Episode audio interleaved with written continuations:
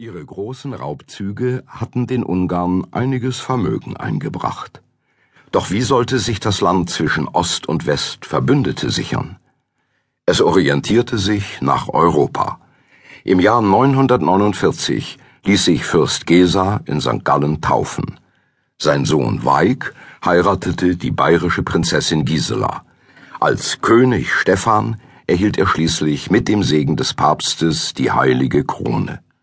Vermutlich fand die Krönung am 1. Januar des Jahres 1001 statt, gleich nach dem Weltuntergang also, der für das Ende des Jahrtausends prophezeit worden war.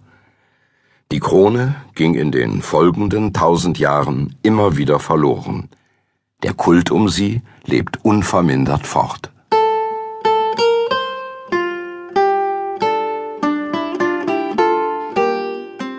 Ursprünglich hat Papst Silvester II. die heilige Krone für den polnischen König bestimmt.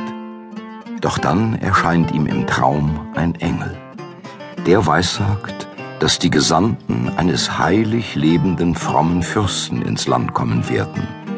Für jenen geheimnisvollen Herrscher und keinen anderen sei die Krone bestimmt.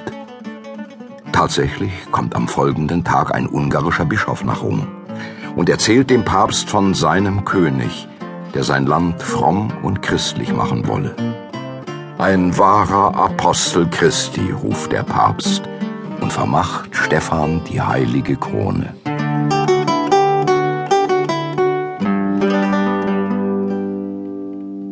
König Stephan reformierte das Land. Er verwandelte es von einer Stammesgesellschaft in einen hierarchisch organisierten Staat. Aus freien Kämpfern wurden Untertanen. Er regelte das Privateigentum, den Besitz von Land und führte eine gesellschaftliche Ordnung nach sozialem Status und Vermögen ein.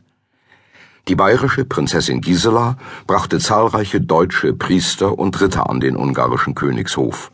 So kommt es, dass etliche Adelshäuser deutsche Wurzeln haben. König Stephan erkannte die Stärken eines Vielvölkerstaates.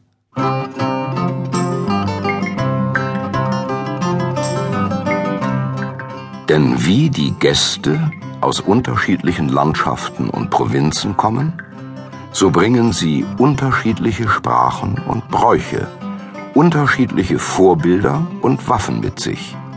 Und all das ziert das Land, erhöht die Pracht des Hofes. Denn ein Land mit einer Sprache und einer Gewohnheit ist schwach und vergänglich.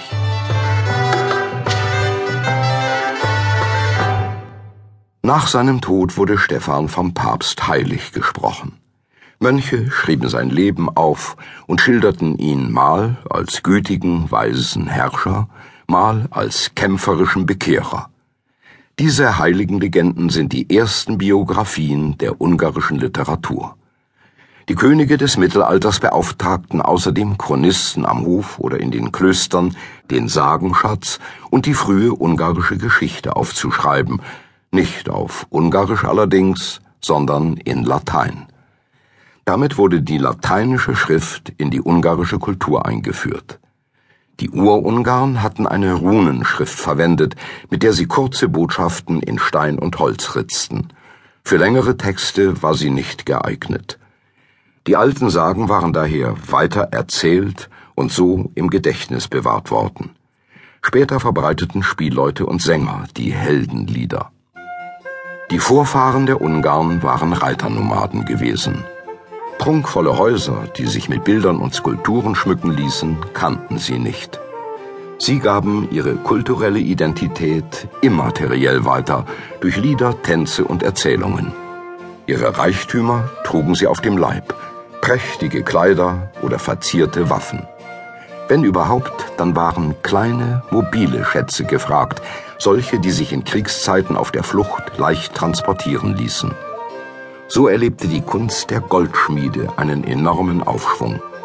Die Urungarn der Steppe hatten das kostbare Handwerk von iranischen Völkern gelernt.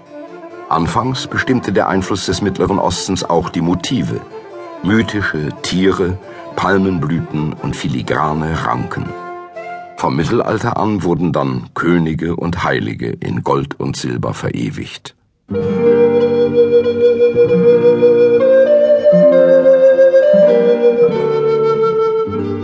Eine der wertvollsten erhaltenen Büsten zeigt Laszlo den Ersten, der später heilig gesprochen wird.